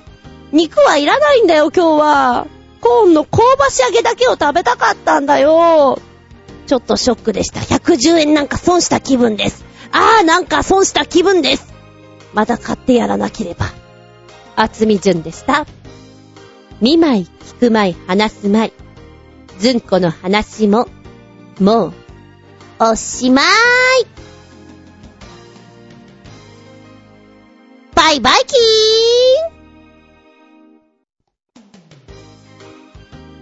ーンきっとね、今週はお花見してる方が多いんじゃないかなと思うんですけど、皆さんはゆっくりご覧になれました？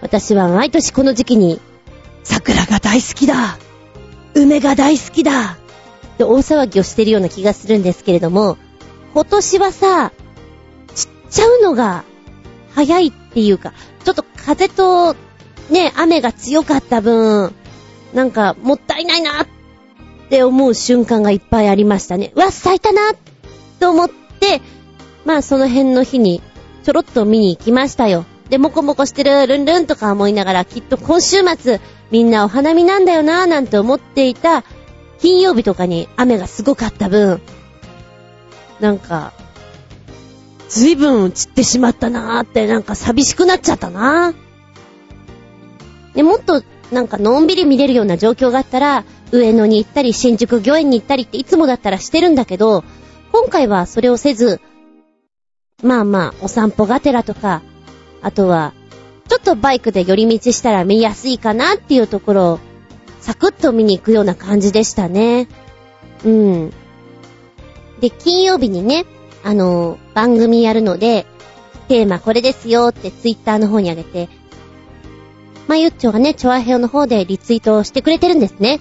で、その後に、ここいいですよ、行ってみたら多分ずんこさん好きですよって言ったところがね、多摩森林科学学園っていうところ、桜が素敵だったんでしょうね。行ってきたということで。へえ、こういうところもあるんだな今年はちょっと無理だけど、来年とか押さえといていきたいなっていうふうに思いますね。人が行ってさ、やっぱり情報を聞くと、わかりやすいじゃんさらに行きたくなるよね。なんか動物もいるみたいだし。そうか、ここは様々な桜が、ちょっとずつだけど、いろいろあるから、なんでしょうね。あ、こんなのもあるんだっていうのが見れて楽しいね。えー、多分詳しくは、ハッピーメーカーのでもう言ってらっしゃるでしょう。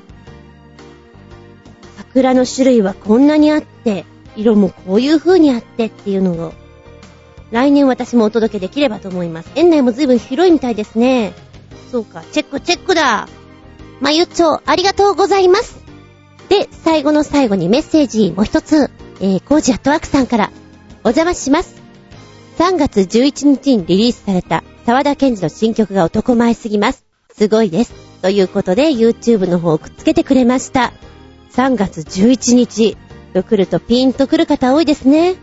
一握り人の罪ということで、これが6分53秒の曲になっています。んでね、もう3月11日にリリースしているっていうことで、あ、そういうことなのかって感じられる方もいるかと思うんですけども、原発、そこですよね。そこに対してこう、焦点当ててきているところで、ずしんとくる曲です。えー、歌詞もちょっと見ていただきたいので、私の方のブログの方に貼っておきますけれども、こうさ、街とかが引き裂かれるのや誰も見たくないじゃない、ふるさとがなくなるっていうことに対して。で、やっぱり自分の村とか街とかに、狂気となるものを作ることに対して、反対意見も多かったよね。それに対して国はどうした？みんなはどうしたの？漁師さんっていうのは海が命なんだよ。海が死んでいくのを恐れてるよ。村は裂かれてるよ。一握りの罪が、こういう風になっちゃったよっていうなんかね、本当に一つ一つの言葉が突き刺さってくるんですよね。で、もう、こうなってしまうとさ、お前のせいだっていうのはもう言えないじゃない？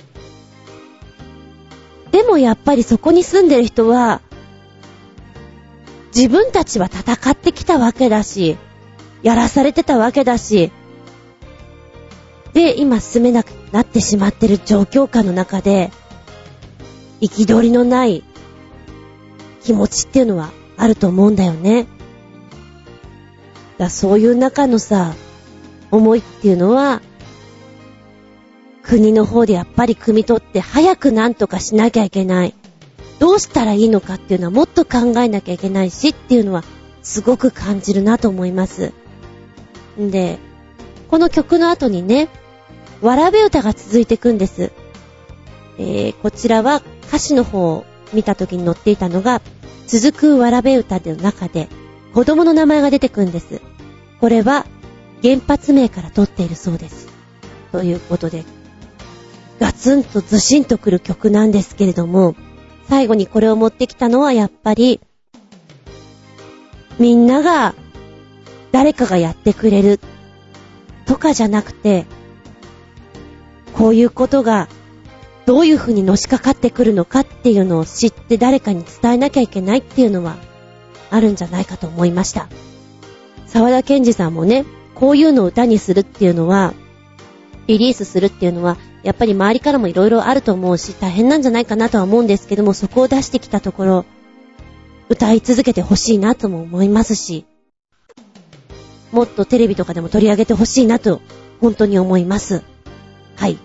最後の最後にちょっと真面目な話で締めていきたいと思いますけど、コージアットワークさん、男前です。そう思いました。ありがとうございます。そうだな。無関心の恐怖。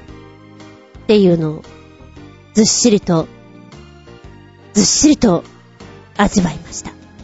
あ、ちょっと真面目すぎてごめんね。じゃあ最後の最後に、こんなに真面目な話をしてる私の目の前で、こう、うちの猫がですね、今日はこのご飯食べたくないんだと、ずーっと砂をかけてます。見えない砂をずーっとずーっとかけてます。消えないよ。消えないよ、それは。なんかあまりにも必死にかけてるんで、別のものを出してあげようかと思うぐらい。嫌なんだ、それ。えー、えー、っと、うちの猫は魚が嫌いです。玄関の方に行って、まずいあれまずいよって大騒ぎして泣いて、また戻ってきて、砂をかけるということをさっきからずっと繰り返してます。私が真面目な話をしているのに。まあいいや、そんな感じで。また来週聞いてねだね